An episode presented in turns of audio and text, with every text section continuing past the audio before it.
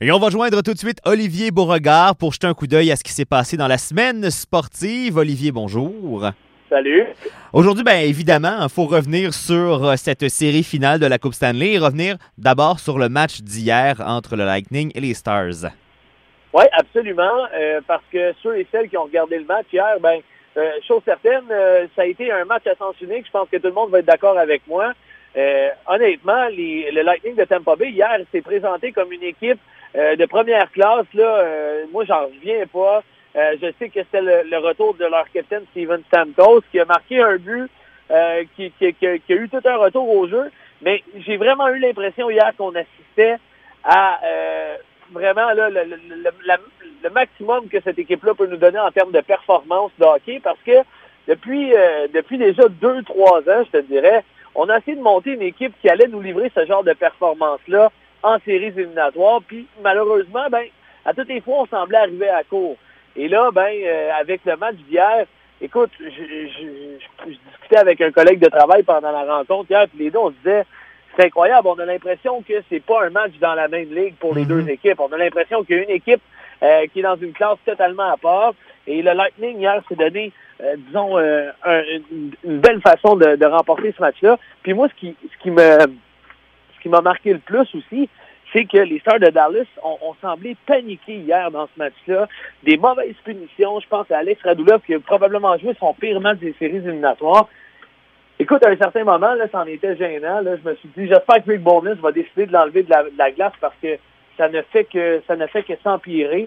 Et euh, ça n'a pas été ça pas été un grand match hier pour les Stars de Dallas, mais je me dis que là, si euh, le Lightning de Tampa Bay trouve un rythme de croisière de la façon dont ils l'ont joué hier, ça pourrait être dangereux pour la suite des choses, puis je vois mal comment Dallas va pouvoir revenir dans cette série-là s'il échappe le, prochain match. Alors non, ça a été tout un match de hockey hier soir euh, à sens unique, mais euh, c'est le fun de regarder le Lightning de Tampa Bay euh, jouer au hockey hier de cette façon-là. Moi, en tout cas, je vais dire une chose, je pense que John Cooper doit commencer tranquillement à y croire à cette fameuse Coupe Stanley-là. Et les gens à pas aussi doivent commencer tranquillement à y croire, même si c'est juste 2 à 1 dans cette série-là. Ce que je retiens de ce que tu me dis, c'est que euh, c'est en regardant le match, sans, si on savait pas que c'est la série finale de la Coupe Stanley, ah. ben on le saurait pas nécessairement si c'était pas écrit en bas de l'écran. Là. Oh oui, non, tu as tout à fait raison. Puis euh, il y en a même qui auraient pu penser que c'est un match hors concours. Tu sais qu'il y a une équipe qui a moins de vétérans dans son équipe que l'autre, parce qu'on avait vraiment l'impression que le Lightning de Tampa Bay était dans une classe à part. Euh, mais non, c'est ça. Je pense que hier, ça a été, disons, le, le summum de performance, en termes de performance qu'on pouvait connaître du côté du Lightning. Là, on a vraiment connu une, très, très bonne sortie contre une équipe qui, qui joue du très bon hockey depuis le début des séries aussi. Tu sais, euh, faut pas rien enlever aux Stars de Dallas. Quand mm été plus difficile, mais moi, ce qui m'inquiète si j'étais dans le camp des Stars de Dallas, c'est de me dire, j'espère que euh, le Lightning n'a pas trouvé un rythme de croisière puis que c'était un match c'est tout, parce que si c'est le cas, va être très, très difficile de, venir à bout de cette équipe-là. Mais soyons honnêtes, là, puis je le dis à vous, puis il reste encore du hockey à jouer, mais euh, c'est juste 2 à 1 dans la série, mais selon moi, le Lightning de Tampa Bay, là, euh, je vois pas comment ils vont. ce sera pas eux qui vont lever le trophée à la fin de la, la, série. D'après moi, le Lightning devrait remporter, si on suit la logique des choses, la Coupe Stanley cette année. Sinon, ben, c'est quoi cette histoire-là du médecin des Chargers de San Diego qui a perforé un poumon du corps arrière? Qu'est-ce que c'est ça, cette affaire-là? Écoute, ça n'a aucun bon sens. Euh, et en plus, c'est pas n'importe quel euh, corps arrière, là, c'est le corps arrière partant des Chargers de Los Angeles. Tyrod, là, je disais euh, San Diego, puis c'est moi qui t'ai envoyé les ah, oui, c'est trompé. c'est rendu les Chargers de Los Angeles, mais c'est Tyrod Taylor. Euh, le, corps arrière partant qui a dû céder sa place dans la formation partante dimanche dernier à Justin Ebert. Euh, à la dernière minute là, du match contre les Chiefs de Kansas City, puis là, on se demandait tous qu'est-ce qui est arrivé à Taylor. S'est-tu blessé? Euh, est-ce qu'il y, y, a eu un malaise? Est-ce qu'il y a un cas de COVID dans son cas? Mm-hmm. euh, on savait pas. Mais c'est que Taylor euh, devait recevoir une injection, dans le fond, pour traiter une blessure aux côtes avant le début de la rencontre. Mais là, il y a un médecin de l'équipe qui aurait commis une gaffe là, en lui donnant, dans le fond, une injection, Sébastien. Et, mais on n'a tellement pas bien travaillé qu'on lui aurait perforé un poumon en effectuant la procédure, ce qui fait en sorte que là, ben, tu comprendras que le corps arrière est sous le carreau pour on ne sait pas combien de temps. Mm-hmm. Euh, écoute, c'est une histoire incroyable. Puis moi, ce qui me dérange le plus là-dedans, là, c'est que tu m'as entendu, là, on a donné une injection pour traiter une blessure aux côtes. Moi, là, Sébastien, j'aimerais j'aimerais vraiment savoir c'est quoi cette fameuse injection-là. Est-ce que c'était euh, une injection qui est un médicament pour traiter une blessure aux côtes? Si c'est le cas, moi, j'ai jamais entendu ça. Mm-hmm. Est-ce que c'est un est-ce que c'était une injection pour enlever le mal pour qu'il puisse discuter la partie? Ça, ça se pourrait pas mal plus. Et si c'est le cas, ça veut dire que c'est une pratique qui est encore courante, même si on le sait que ça, ça existe encore, mais ça veut dire qu'il y a des équipes qui continuent de faire ça à des athlètes en 2020 avant une partie, de les piquer Mhm. euh, pour qu'ils sentent rien puis qu'ils soient capables de discuter une rencontre. On peut-tu Euh, les laisser guérir, s'il vous plaît? Ben, exact. Puis là, ben, on a appris à la dure du côté des Chargers parce que notre corps arrière partant s'est fait perforer un poumon en recevant une injection.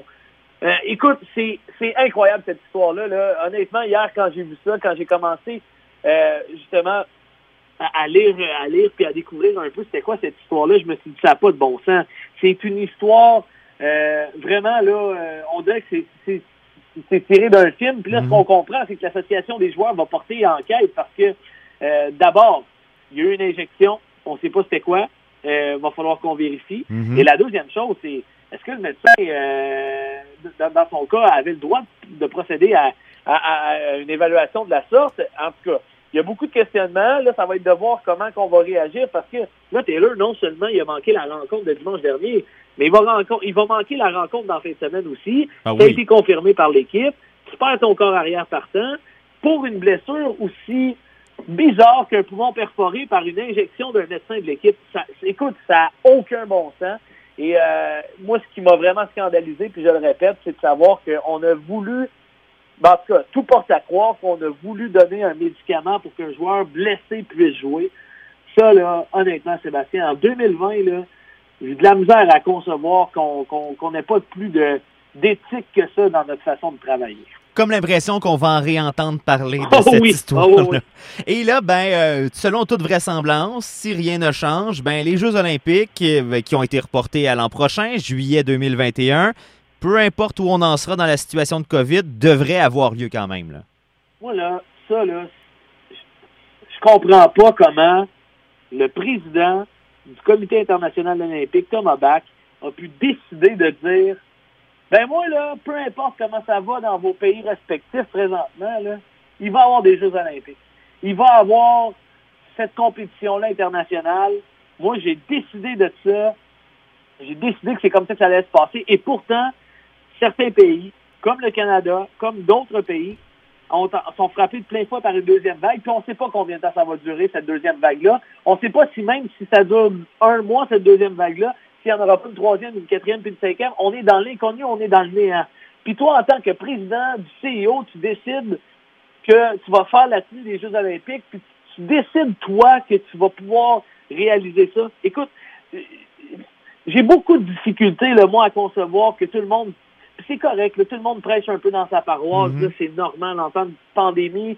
Tu veux quand même réussir à, à- à- si tu veux survivre en tant qu'organisation sportive ou en tant que comité sportif, puis je comprends ça. Par contre, Sébastien, à un moment donné, il faut y aller avec la logique. Là. On demande aux gens en ce moment d'être patients, de faire attention. Aujourd'hui, on entendait le ministre Dubé dire Hey, soyez prudents, puis évitez les rassemblements, puis là, évitez vos sorties sociales. Puis pendant ce temps-là, tu as le président CEO qui dit Ben moi, là, peu importe qu'est-ce qui va arriver, moi, il va y avoir des Jeux olympiques. L'événement, le plus grand événement sportif au monde, on va le tenir, peu importe ce que ça l'engendre comme bénévolat, peu importe ce que ça l'engendre comme monde. Imagine, Sébastien, là, la Ligue nationale de hockey d'un côté qui a une ville bulle, tu as ça dans la NBA aussi, qui est déjà énormément de gestion en soi, puis ils font un bon boulot. Mhm. Là, là, tu vas me dire que tu vas avoir une bulle, puis toi, c'est drôle, tu as déjà travaillé sur un village olympique. Tu sais à quel point qu'il y a des gens qui travaillent là. là. Il y a- oui, C'est- ce- c'est- ce serait costaud de réussir à, à maintenir tout ça sans qu'il y ait aucun cas puis d'éclosion. Là.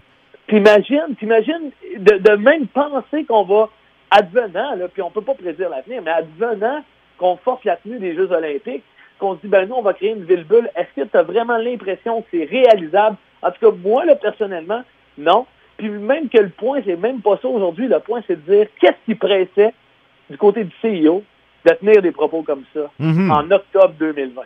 Ben, fin septembre, octobre 2020. Qu'est-ce qui pressait? Il n'y a rien qui presse. Il n'y a pas personne demain matin là, qui, qui, qui va se lever et dire enfin, on va avoir des Jeux olympiques. Non, on est ailleurs totalement. Puis j'ai vraiment trouvé aujourd'hui qu'on échappait à balle au bon. Puis ça prouve encore une fois, ça c'est malheureux, que ça tourne encore une fois alentour d'une business, tout ce qui touche le monde du sport. Puis ça, mm-hmm. ça me déçoit à quel point tout le monde veut tirer leur épingle du jeu pour pouvoir tenir, puis surtout pas perdre d'argent. C'est malheureux, mais c'est comme ça. Et ça aussi, on va en reparler dans l'année qui vient. J'ai comme l'impression que c'est pas le dernier discours du CIO sur ces jeux oh, qui vont se tenir au mois de juillet prochain. Non, tu as tout à fait raison. Puis malheureusement, ben, plutôt heureusement, on espère que le discours va changer parce que si ça reste comme ça, moi, euh, il y a un peu la, marque de respect que j'avais envers le CIO. Euh, j'imagine qu'en tout cas, je suis pas le seul. Là, elle va être perdue un peu. Elle va être entachée du moins. Olivier Beauregard, merci beaucoup. Je te souhaite une excellente fin de journée, puis on se reparle jeudi prochain. Absolument, toi aussi. Bye bye.